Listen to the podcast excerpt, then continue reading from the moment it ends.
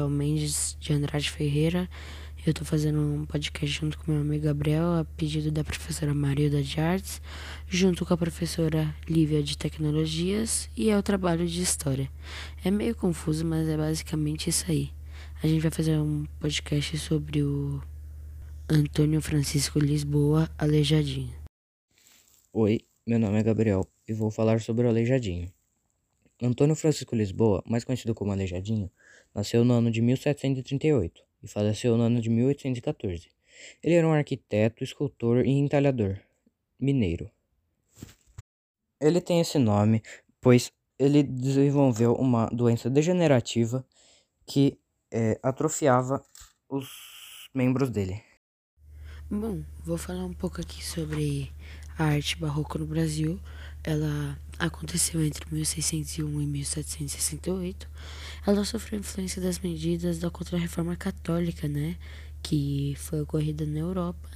E as suas é, principais características são o fusionismo, o culto ao contraste, o cultismo e o conceptismo.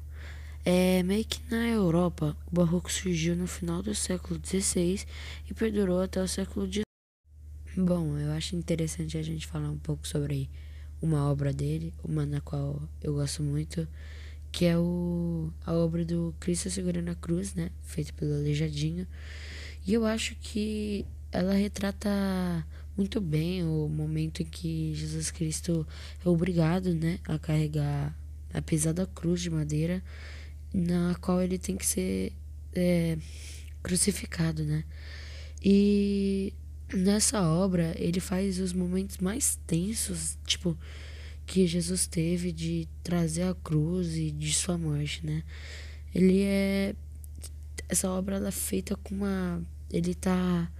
É perceptível que Jesus está com uma cara, tipo, aflita, né? De dor e devido ao peso e de tudo isso, né, cara? É, eu acho. O que você acha sobre isso, Gabi? Acho que basicamente o que eu disse é tudo. Mas queria saber um pouco da sua opinião. Eu também acho essa obra muito legal, pois ela retrata quando Jesus foi crucificado por ser chamado de blasfemo. O Aleijadinho tinha muita influência da região cristã, característica dos movimentos gótico e rococó.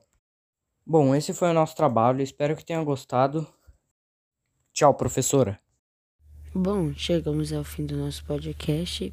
É, foi bem interessante compartilhar essas ideias e é basicamente isso. Espero que vocês tenham gostado e tchau.